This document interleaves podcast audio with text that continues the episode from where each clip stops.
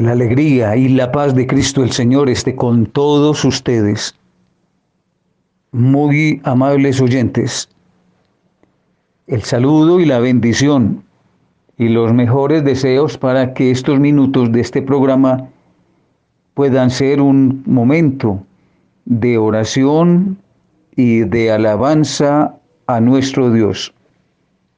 En esta ocasión, los quiero alentar para que, unidos a la Santísima Virgen María, bajo la advocación de Nuestra Señora del Rosario de Chiquinquira, confiemos la ilusión y la esperanza de una paz estable y verdadera que viene del encuentro personal con el Señor. Solo los que viven la experiencia de encontrar a Jesús, los que viven la experiencia del encuentro con el Señor resucitado, sentirán aquellas palabras de la alegría y la paz que son la primera experiencia y la primera expresión que Jesús hace a los discípulos que estaban encerrados, temerosos y muertos de miedo. El miedo es paralizante, deshumanizante. El miedo no permite que una persona sea lo que ella es. Recordemos que los discípulos después de lo que había pasado con el maestro, se escondieron. Al fin y al cabo, ellos también corrían la misma suerte y estaban en los mismos riesgos de lo que había pasado con el maestro. Pero cuando Jesús resucitado los busca y se aparece donde ellos están, esto es muy importante, Jesús vuelve otra vez a insistir con nosotros, vuelve a llamarnos, vuelve a buscarnos, el saludo es paz. Porque es que están perturbados, están angustiados, tienen miedo, no son. La libertad que habían tenido, la alegría que habían tenido de hacer la vida con el Maestro durante varios años, se vino a menos todo el proyecto que tenían en sus cabezas y en sus corazones ha fracasado. Además, deberán buscar los mecanismos para salir huyendo de la capital, de Jerusalén. Y esto es someterlos entonces también a un alto riesgo grupal y personal. Las situaciones son muy complicadas, muy difíciles, muy complejas. Sin embargo, Jesús aparece para decirle la paz a ustedes. ¿No les parece, queridos oyentes, que esa paz es también el anhelo de todo este pueblo colombiano? ¿No les parece a ustedes que esa paz es también el sueño y la ilusión de una inmensa mayoría de hogares de nuestra nación? ¿No les parece a ustedes que esa paz es lo que desea fervientemente el corazón de muchos de los oyentes que están sintonizándonos en este programa? ¿Cuántos de nosotros hemos perdido hace rato la paz? el horizonte y las ganas de seguir caminando. Da cansancio, produce fatiga ver que se avanza en el tiempo y no se logran casi nada.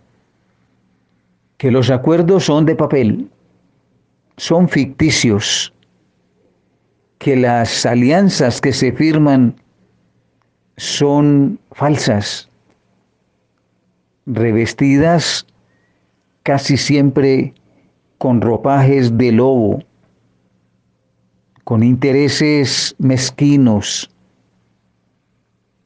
con más bien la tendencia no a que se posibilite la paz, sino a lucrarse de la paz a ser protagonistas a través de las estrategias y de los mecanismos de la paz, no tanto porque interese la paz como tal, sino sobre todo por sacarle ventaja a la paz.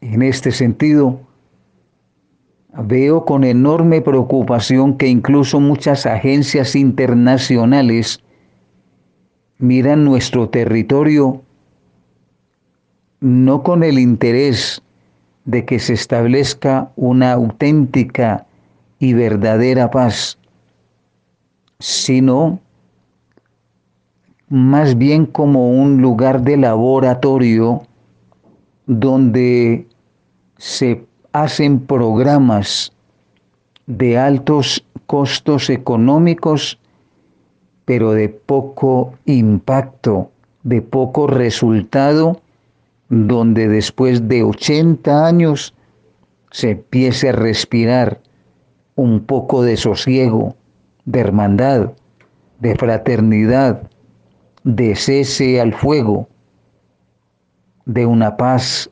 verdadera.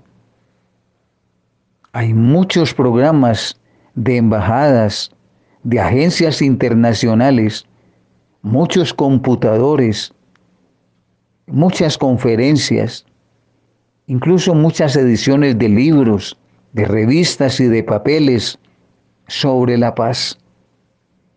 Muchos costos, pero en concreto, la paz ni es eso, ni se logra mayor cosa. Más bien, se corre el riesgo de trivializarla, de volverla banal, de volverla parte del lenguaje constante, pero no serio en nosotros. Se corre el riesgo de utilizar demasiado la palabra paz en medio de la guerra, de utilizar la palabra paz, aunque mi corazón esté enemistado con alguien. Puede ser que yo hable de paz, que firme la paz, pero que tenga odios contra algún grupo político o contra algún líder político o contra algún líder social nuestra nación se ha estado moviendo especialmente por la polarización, grupos totalmente distantes que antes que permitir que se establezcan puentes, los derriban, o bien con bombas, o bien construyendo muros altos para impedir que se pase por ellos. Pensar un poco en los puentes, en lo que significa un puente y en lo que podría servir un puente, no es como una consideración importante en la tarea y en el quehacer de quienes están al frente de los grupos humanos, de las culturas, de la economía, de la política. Aunque todos utilicen el mismo lenguaje el mismo lenguaje jugando con la palabra paz artificiosamente, pero ninguno construye paz. No hay un proyecto serio de la paz en Colombia. En nuestro territorio no hay claridad sobre una posibilidad de establecer la paz verdadera, durable, digna. La mayor preocupación en este sentido radica en que la paz no es una construcción humana y esto nos cuesta mucho entenderlo. Al contrario, el interés muy grande de la cultura o de la anticultura, si se puede llamar así, y sería mucho más apropiado, antes que la paz es la guerra. Y la guerra se cimienta en la mentira, en el odio y se usufructúa de la guerra vendiendo armas. No en vano, la primera industria mundial, repito, la primera industria mundial es el armamentismo. Es la industria que más dinero mueve. Es la industria de más riqueza económica. Y en medio de esto, atrevernos a hablar de paz, a pedir la paz y a soñar con la paz. Es decir, así entonces nosotros podemos direccionar la paz hacia un ámbito diferente. Si la paz no es una construcción ni de los gobiernos, ni del corazón de los hombres, entonces, ¿de dónde viene la paz? ¿Qué es la paz? La paz viene de Dios. Y la paz es el don de Dios al corazón de los creyentes. La primera experiencia de paz se debe sentir en el corazón de un creyente. Cuando el corazón del creyente vive la experiencia del encuentro personal con Jesucristo, le viene la paz. Que la paz es uno de los frutos del Espíritu Santo. Y si la paz es uno de los frutos del Espíritu Santo, entonces el Espíritu Santo enviado por el Padre y el Hijo trae al corazón de los creyentes la gracia, el regalo de la paz. Quien recibe la paz, una sola persona que reciba la paz, se constituye en un vaso comunicador, transmisor de esa paz a los demás. Es como una luz que brilla en lo alto, tal vez en silencio, pero alumbra. Quien tiene paz transmite paz. Quien tiene paz se vuelve instrumento de paz, herramienta de paz. Quien ha encontrado a Jesús puede testimoniar lo que significa esto en el corazón. Cuando Jesús se nos revela a cada uno de nosotros en un momento de gracia, la experiencia de la alegría y de la paz del Señor resucitado no se dejan esperar. Más aún, la alegría y la paz corroboran el encuentro con el Señor resucitado. La alegría y la paz deben ser características de un creyente. La paz entonces está al alcance de un pueblo como Colombia. De ahí que tenga sentido para nosotros rogarle a la Virgen María, la Madre de Jesús, el Príncipe de la Paz, que interceda por Colombia para que nos venga el regalo de la paz. Nuestra Señora, la Virgen de Chiquinquirá, que celebramos este fin de semana en el territorio nacional, abre entonces para nosotros la consideración, la posibilidad, la intercesión para que por fin empiece a asomarse la paz en un territorio que hace tiempo olvidado de qué se trata, porque llevamos cerca de 80 años en guerra.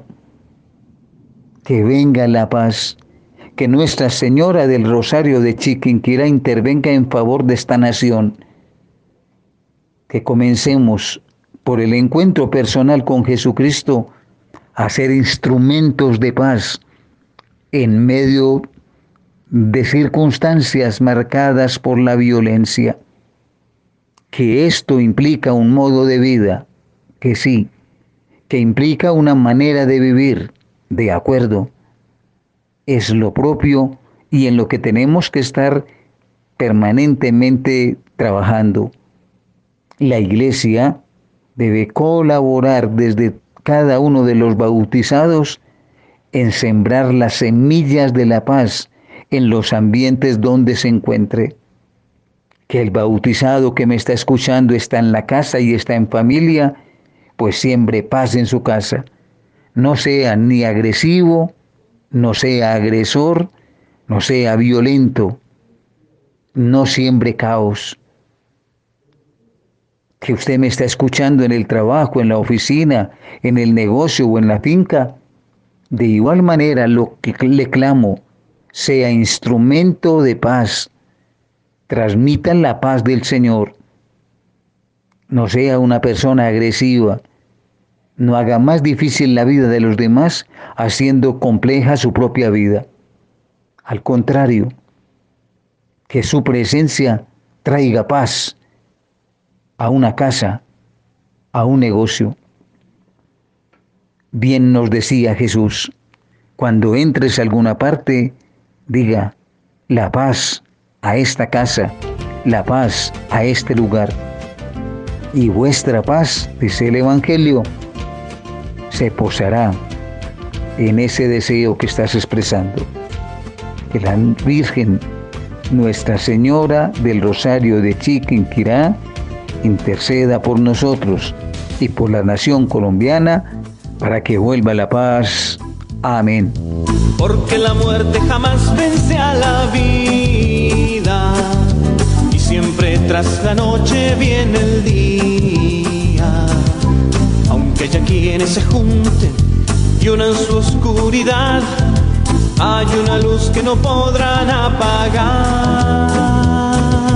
Porque el amor no soporta la injusticia y también la miseria quita vidas. Aunque haya quienes escuden tras su comodidad, hay un país que ya comparte su paz. Vamos a hacer que la paz sea con nosotros. Vamos a hacer que la vida reine aquí. Vamos a hacer que la herida cierren todos y que el odio deponga su fusil. Vamos a hacer que la paz sea con nosotros. Vamos a hacer que la vida reine aquí. Vamos a hacer que la tierra sea de todos. Que la paz hoy se llama compartir. Oyentes de Radio María, les habla Diana Astrid Martínez Vivas desde la ciudad de Cali. Es un inmenso placer para mí estar nuevamente con ustedes en este programa de Hablemos con Monseñor. Gracias a Dios por el don maravilloso de la vida que nos permite estar aquí ante estos micrófonos y a todos y cada uno de ustedes Doy gracias a Dios por sus vidas, porque sin ustedes pues esta obra no tendría sentido. Y la idea es que se extienda el manto de María para que llegue a todos y cada uno de ustedes y que ustedes también lo empiecen a propagar donde quiera que ustedes se dirijan, vayan o cuenten de lo que Radio María hace en sus vidas a través de los programas, de las oraciones, de las Eucaristías, de todo lo que Radio María tiene en su parrilla para transmitir y poder entregar a todos sus fieles, que son todos ustedes. Esto es una comunidad, una comunidad de creyentes, una comunidad mariana, una comunidad que se dedica a propagar la devoción a la Virgen María para que a través de ella nosotros podamos acercarnos cada vez más a Jesús, que esa es la finalidad de Mamita María, llevarnos a Jesús.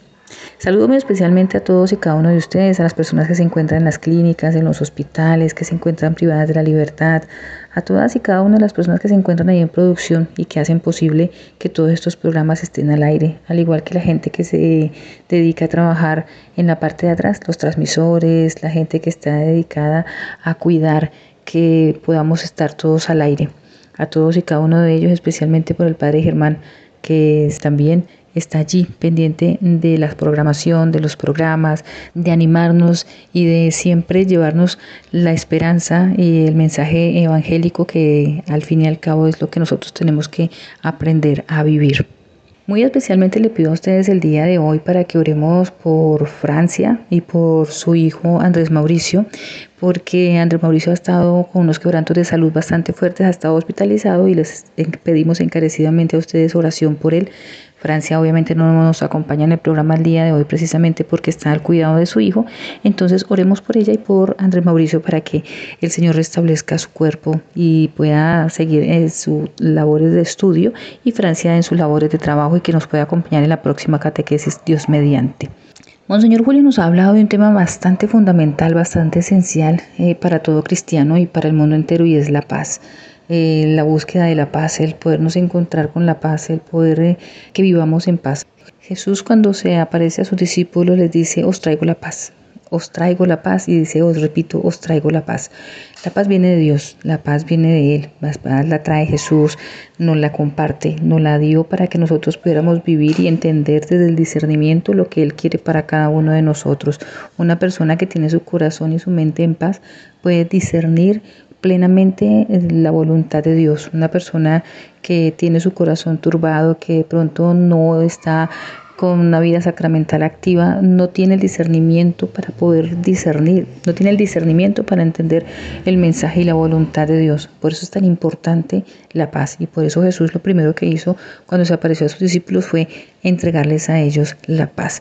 Pues bien, vamos a, escuchar a Monseñor Julio en unos instantes más, que nos va a comentar acerca de lo que se vivió eh, esta semana inmediatamente anterior que acabamos de vivir, que se vivió la conferencia episcopal, nos va a dar un recuento de lo que se vivió allí, de la importancia de lo que es la paz, de la importancia de lo que nosotros tenemos en nuestro caminar. Nos habla también de los sucesos que tuvimos nosotros este fin de semana, uno muy grato, muy emotivo, que nos llena de satisfacción, de esperanza y de mucha alegría, y es el nombramiento de Monseñor Luis José Rueda Aparicio como nuevo cardenal de Colombia así como la otra que es triste, que nos duele, pero también es la esperanza de la resurrección, la esperanza de saber que ha partido a la casa del Padre eh, Monseñor Elkin Álvarez Botero, que era el obispo de la diócesis de Santa Rosa de Osos.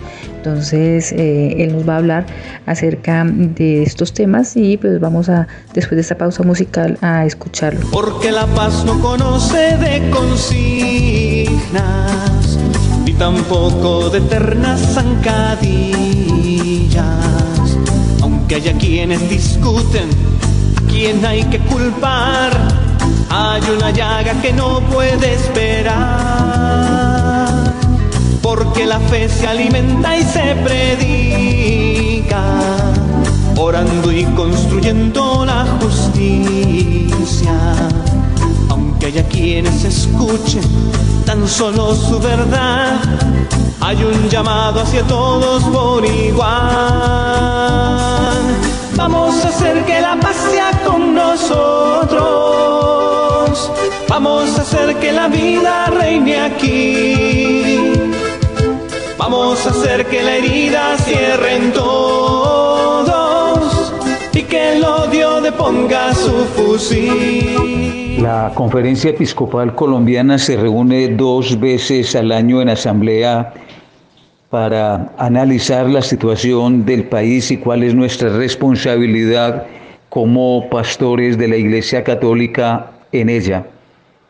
Esta vez nos hemos congregado en Bogotá en la primera semana del mes de julio y la consideración ha sido establecida en torno a un retiro espiritual que hemos vivido durante los días de la semana, iluminados por esa palabra de Dios que iba marcando especialmente nuestro compromiso de buenos samaritanos, la responsabilidad que tenemos en cuanto eh, debemos ser misericordiosos y nuestra tarea de ser misericordiosos como uno de los ejercicios, uno de los objetivos propios del ministerio episcopal. Misericordia que debe ser ejercida con el pueblo colombiano, especialmente con aquellos sectores más excluidos, marginados, que no cuentan, que sin duda alguna se han venido acrecentando en razón de la situación eh, político, social, económica y cultural que vive nuestro país.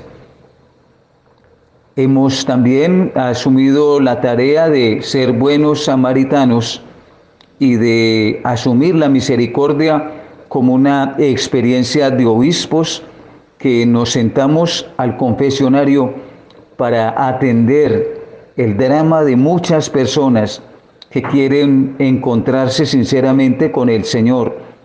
Y nosotros estamos llamados a ser hombres de reconciliación, de tal manera que Dios quiere reconciliar a todos los hijos con Él, pero también los hijos deben reconciliarse con Dios a través del sacramento de la reconciliación.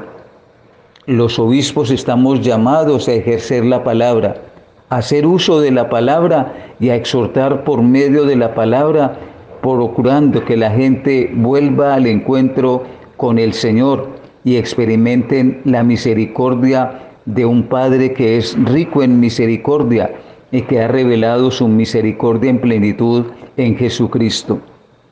Y el tercer tema de la misericordia que hemos abordado es el relacionado con la paz.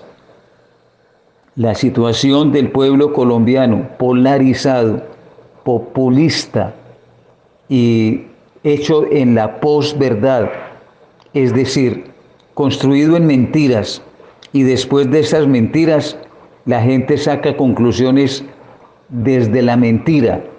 La posverdad no es verdad, es un engaño y así se está manejando la estructura colombiana. ¿Cuál es nuestra responsabilidad como dadores de misericordia en un país convulsionado, en un país hecho caos? ¿Será acaso también nosotros incendiar? ¿O será acaso actuar como buenos samaritanos y mostrar la misericordia de Dios en un pueblo que ha perdido la capacidad de la misericordia y tratar de construir misericordia entre los hermanos. Ha sido pues una intensa semana a la luz de la palabra del Señor, en oración constante, en trabajos de grupos para vivir esta experiencia. Termino diciéndoles que el sábado en la mañana, nuestro hermano Elkin Fernando Álvarez Botero, obispo de la diócesis de Santa Rosa de Osos, vivió la experiencia de la Pascua. Aún no salimos del shock que producen acontecimientos como estos. La certeza que el Señor Dios es el Señor de la vida que le permitió a este querido hermano compartir varios años con nosotros en el episcopado, en la coherencia episcopal como secretario, como obispo auxiliar de Medellín, como obispo encargado de la diócesis de Santa Fe de Antioquia, como obispo de la diócesis de Santa Rosa de Osos, nos lleva a nosotros de modo especial a sentir la acción de gracias al Señor por este querido hermano. Que el Señor lo llame ahora a gozar de la vida eterna. Al fin y al cabo, el Señor ha prometido a los buenos administradores pasar a la derecha al banquete de tu Señor. Finalmente, el día domingo, el Papa ha citado para un nuevo consistorio de cardenales el 30 de septiembre vísperas de la inauguración del nuevo sínodo de la sinodalidad.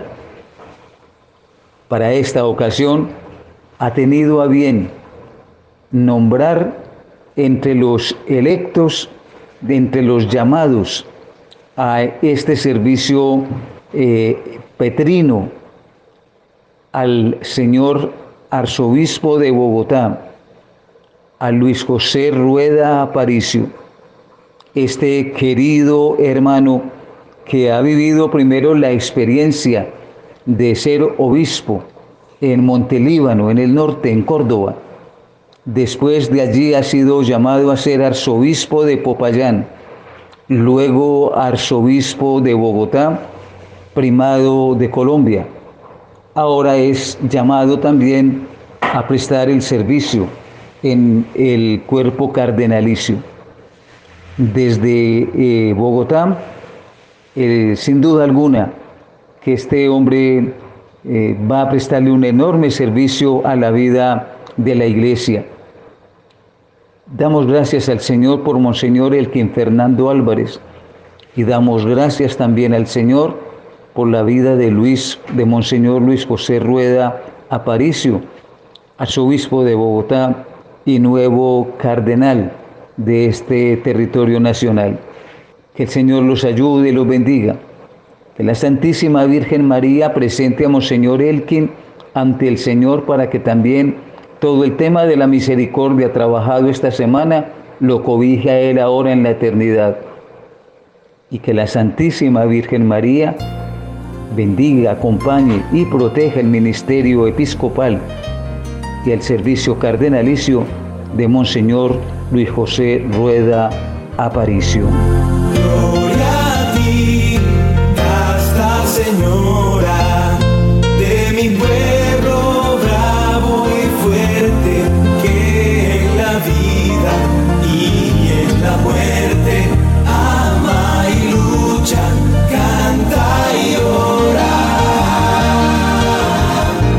Y después de este tema musical y de lo que Monseñor Julio nos ha contado acerca de lo que se vivió en la conferencia episcopal y los compromisos que nosotros tenemos como cristianos, como creyentes, y ese tema tan importante que tenía la conferencia episcopal sobre un Padre misericordioso, ¿no? En los subsidios que tenemos, eh, quienes visitamos la página de la conferencia episcopal, eh, dice, optamos por ser iglesia en Colombia como Dios Padre amoroso que sabe contemplar, conmoverse, detenerse y ayudar al otro cuantas veces sea necesario.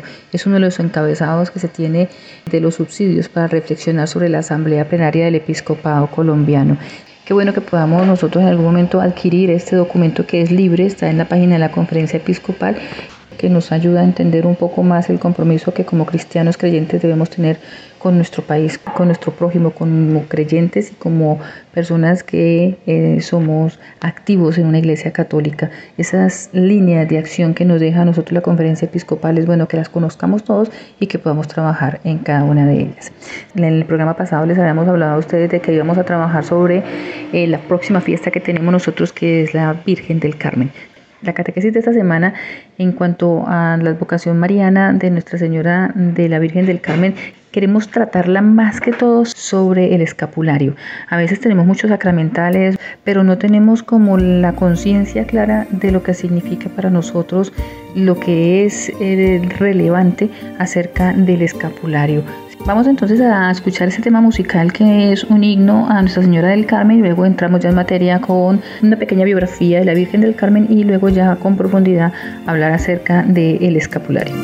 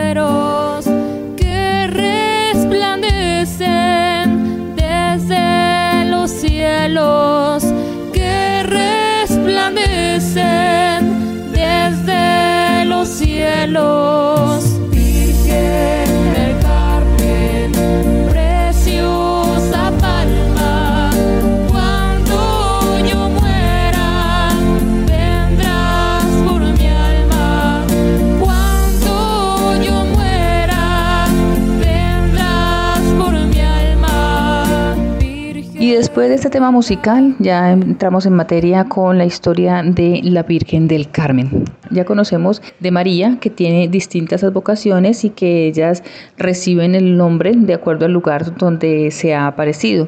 Así es que en distintos momentos de la historia ella se ha mostrado vestida de diferentes maneras. Por esta razón es que se le conoce con distintos nombres o advocaciones como por ejemplo la Virgen del Carmen que toma el nombre en alusión al Monte Carmelo. Sobre sus orígenes, en el primer libro de Reyes se habla del profeta Elías, de la gran sequía que sufría el país y de los sacrificios ofrecidos en el Monte Carmelo. Fue entonces que Elías prometió a Dios que el rey Ahab y el pueblo abandonarían al dios Baal para que él terminara con la sequía que asolaba a la región. Después de varias veces que Elías subió al monte, apareció una gran señal. Cuando subió por séptima vez, subía desde el mar una nubecita no más grande que la palma de la mano. Eso lo encontramos en el primer libro de Reyes, en el capítulo 18, versículo 44. A partir de entonces, el Monte Carmelo, ubicado al oeste del lago Galileo y cuyo nombre significaba jardín, se convirtió en un lugar sagrado, hasta donde llegaron a vivir ermitaños que se dedicaban a rezar y con el paso de los siglos fueron llamados carmelitas. Estos hombres que se entregaron a la oración y a la penitencia en el desierto comenzaron con los años a invocar a María con el nombre de la Santísima Virgen del Monte Carmelo. Ya en el siglo XIII, el patriarca latino de Jerusalén, delegado papal en Tierra Santa, les pidió a los ermitaños del Monte Carmelo que ordenaran su estilo de vida, lo cual se concretó gracias a los papas Honorio III e Inocencio IV. De esta manera nació la orden religiosa de los padres carmelitas, que se extendió por el mundo tanto en su rama masculina como en su rama femenina. Posteriormente, en el siglo XVI, Santa Teresa de Jesús, doctora de la Iglesia, es la reformadora del Carmelo descalzo, reimpulsando la fuerza de su regla original de oración y clausura. Y es así como se difunde en América. Ya en 1690, la rama femenina carmelita se extendió a Chile, fundando el primer monasterio chileno, el Carmen Alto de San José, en Santiago.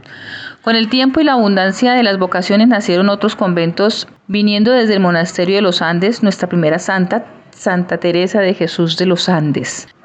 El 16 de julio de 1251 la Virgen del Carmen se le apareció al sexto superior general de la Orden San Simón Stock a quien le entregó el escapulario, uno de los signos más distintivos de esta orden religiosa. Los frailes carmelitas se vieron obligados a abandonar la zona en el siglo XIII a causa de la invasión islámica, pero difundieron su orden en los reinos de España hacia 1270. Ya en 1499 empezaron a surgir las primeras comunidades femeninas conocidas como carmelitas, entre ellas se destacan santas como Santa Teresa de Ávila, que fue la reformadora de la orden carmelita, también la chilena Teresa de los Andes, la filósofa Edith Stein, exterminada por los nazis en Auschwitz por ser judía, la francesa Santa Teresa del Niño Jesús y las tres beatas vírgenes de Guadalajara, mártires de la guerra española. De hombres inspirados en la historia de la Virgen del Carmen destacan personalidades como San Juan de la Cruz, quien es doctor de la Iglesia, y el obispo San Alberto de Jerusalén.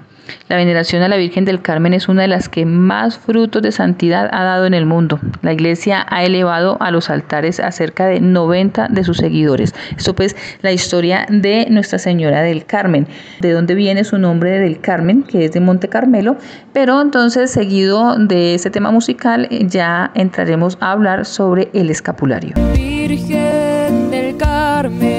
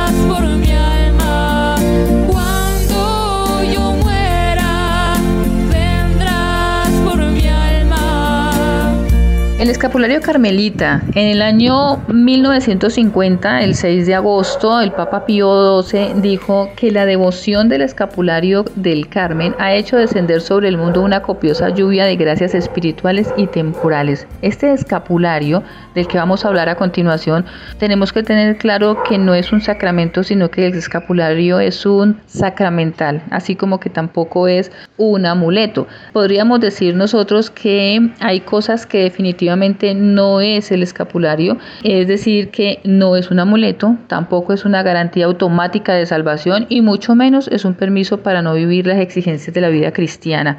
El escapulario viene del latín scapulae, que significa hombros y originalmente era un vestido superpuesto que caía de los hombros usado por los monjes en el trabajo. Los carmelitas lo asumieron como muestra de dedicación especial a la Virgen buscando imitar su entrega a Cristo y al prójimo.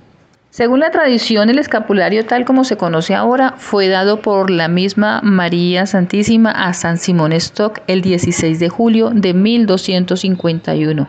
La Madre de Dios le dijo, debe ser un signo y privilegio para ti y para todos los carmelitas. Más adelante la iglesia extendió este escapulario a los laicos. El escapulario actual es como un hábito carmelita en miniatura que todos los devotos pueden portar como muestra de su consagración a la Virgen. Consiste en un cordón que se lleva al cuello en dos piezas pequeñas de tela color café. Una se pone al pecho y la otra en la espalda. Así es como debería de, de emplearse el escapulario y nosotros a veces lo usamos es en la mano o lo colocamos en el pie y lo ideal es colocarlo en el cuello que vaya al pecho y a la espalda. El escapulario es un sacramental, es un objeto religioso de la iglesia y que la iglesia ha aprobado como signo que nos ayuda a vivir santamente y aumentar nuestra devoción. Los sacramentales deben mover nuestros corazones a renunciar a todo pecado, incluso al pecado venial. El escapulario, al ser un sacramental, no nos comunica gracias extraordinarias como hacen los sacramentos, sino que nos disponen al amor de Dios y a la verdadera contrición del pecado si lo portamos. No solamente lo recibimos, sino que lo portamos con devoción.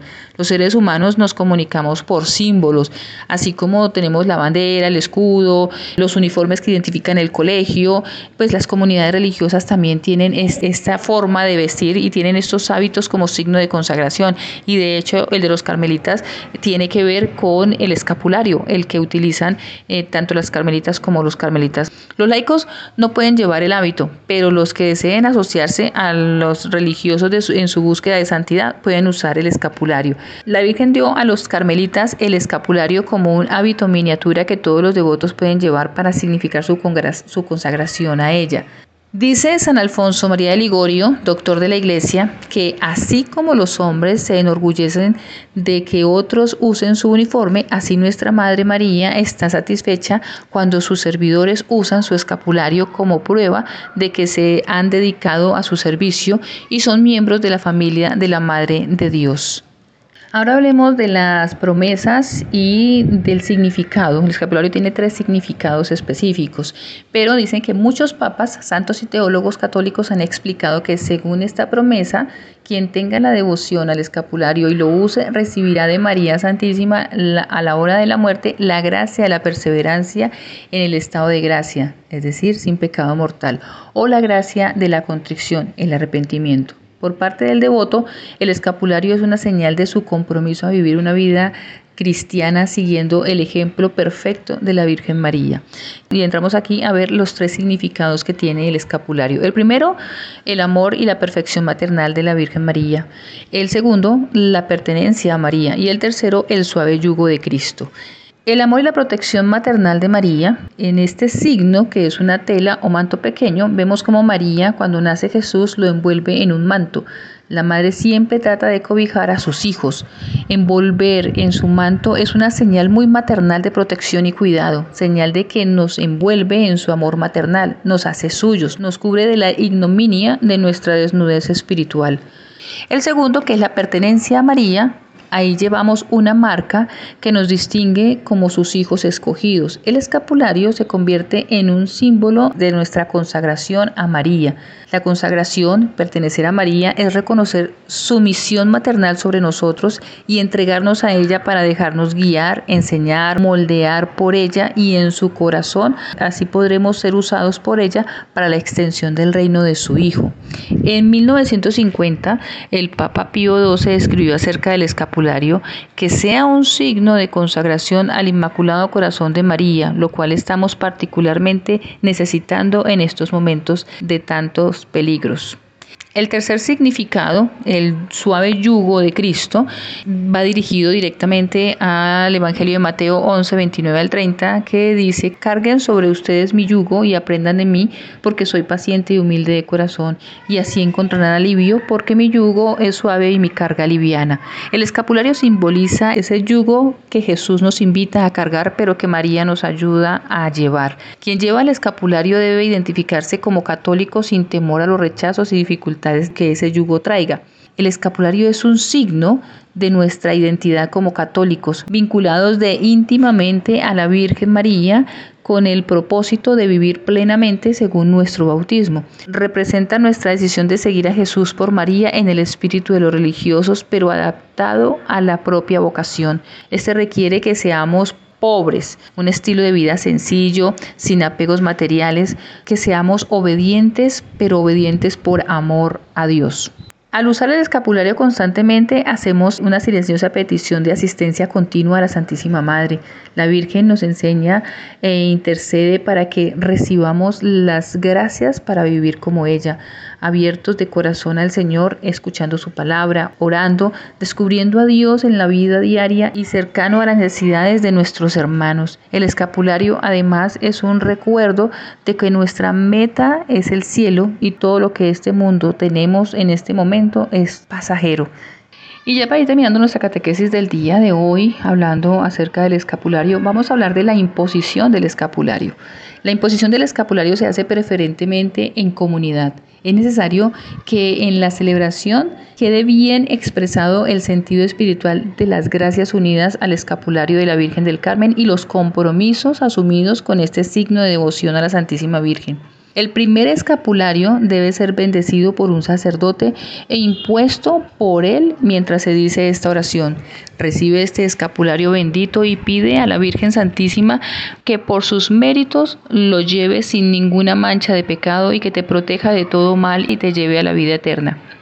Y ya para terminar, hablemos del privilegio sabatino. Este privilegio es una promesa de la Virgen que consiste en la liberación del purgatorio el primer sábado después de la muerte por medio de una intercesión especial de la Virgen María.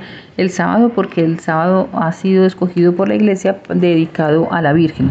Se originó en una bula, tu edicto, que fue proclamado por el Papa Juan XXII en marzo 3 de 1322 como resultado de una aparición que tuvo de la Virgen en la que prometió para aquellos que cumplieran los requisitos de esta devoción que como Madre de Misericordia, con mis ruegos, oraciones, méritos y protección especial, les ayudaré para que libres cuanto antes de sus penas sean trasladadas sus almas a la bienaventuranza. Las condiciones para que aplique este privilegio son tres. La primera, usar el escapulario con fidelidad. La segunda, observar castidad de acuerdo al estado de vida. Y la tercera, el rezo del oficio de la Virgen, es decir, las oraciones y lecturas en honor a la Virgen o el rezo diariamente de las cinco décadas del Rosario. El Papa Pablo V confirmó en una proclamación oficial que se podía enseñar acerca del privilegio sabatino a todos los creyentes. Y así nosotros hemos terminado nuestra catequesis del día de hoy. Espero que pues que hayan ustedes ampliado el conocimiento acerca de esta devoción de la Virgen del Carmen y sobre todo el escapulario, el poder portarlo no como un agüero, sino como una firme protección y una forma de poder alcanzar eh, la santidad, que nos ayude, que nos recuerde que tenemos un compromiso con Mamita María para vivir todas sus virtudes.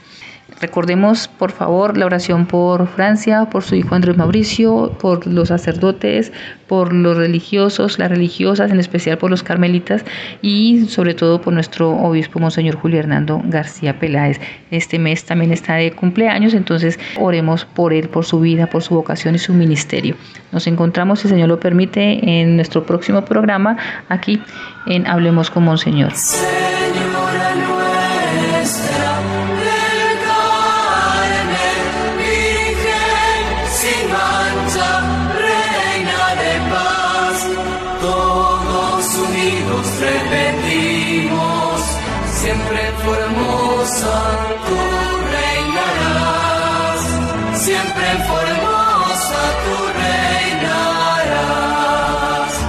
Queridos hermanos, llegamos al final de este programa. Agradecerles la disposición, la cercanía. Pedirle a Dios que nos dé la gracia de encontrarnos la próxima semana aquí mismo. Gracias por estar con nosotros. Y la bendición de Dios Todopoderoso, Padre, Hijo y Espíritu Santo, descienda sobre ustedes y les acompañe siempre. Nuestra Señora del Rosario de Chiquinquirá, ruega por nosotros.